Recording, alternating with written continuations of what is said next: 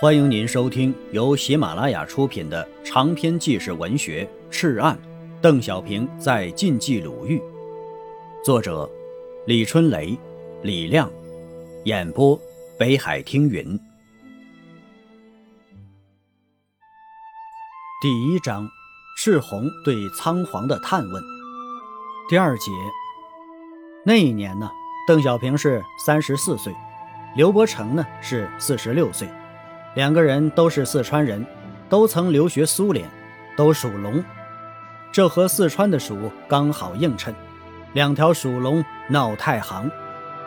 一九三八年一月十八日傍晚，邓小平来到了辽县西河头村幺二九师司令部驻地，刘伯承和彭德怀、林彪、贺龙一起到洛阳参加蒋介石召开的战区军事会议去了，这是国共合作后。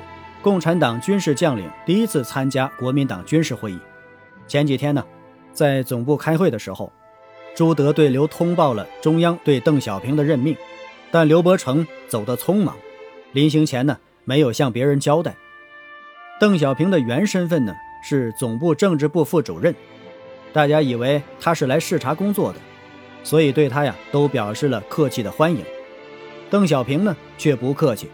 直接住进了刘伯承的屋子，每天到附近各部队找人谈话，吃饭的时候啊，就去师部食堂与大家一起围坐在院内的石头上。邓与红四方面军将领啊并不熟悉，只是在西路军失败、袁熙军撤回陕北时，中央委托他和罗瑞环、杨尚昆负责召开一次四方面军团以上干部会，在王家楼啊，那是与大家第一次见面。副师长徐向前随周恩来到临汾与阎锡山谈判去了。政治部主任宋任穷、参谋长倪志亮、参谋处长李达陪着他。邓小平是频频开会啊，引起了部下的种种猜测。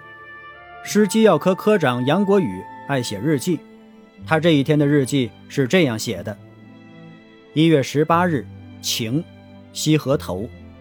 十八集团军总政邓主任小平到了司令部，个子不高，见了我们总是笑。大家议论说：“怎么刘师长刚走他就来了？不住政治部，住在司令部与刘一起，大概是代替刘。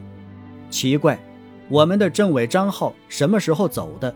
谁也不知道。”过了两天呢，杨国宇又写道：“二十日。”在辽县开政治工作会议，全师营以上干部均出席。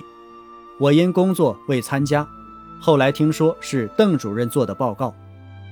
二十一日，前方打得很激烈，政治工作会议照样开。二十四日，政工会议完毕，西河头河滩上的人马纷纷回队，看来师长不在家，就是邓主任主揽一切。大家在猜测中度过了十几天。几天后啊，刘伯承从洛阳回来，大家才知道，这是新来的政委。这两个人是老朋友了，一九三一年在苏区认识的，从此两个人开始了密切的合作。这一年呢，刘伯承是四十六岁，邓小平呢是三十四岁，都是四川人，都属龙，巍巍太行，浩浩如海。海呀，是龙的世界。亲爱的听友，本集播讲完毕，感谢您的收听。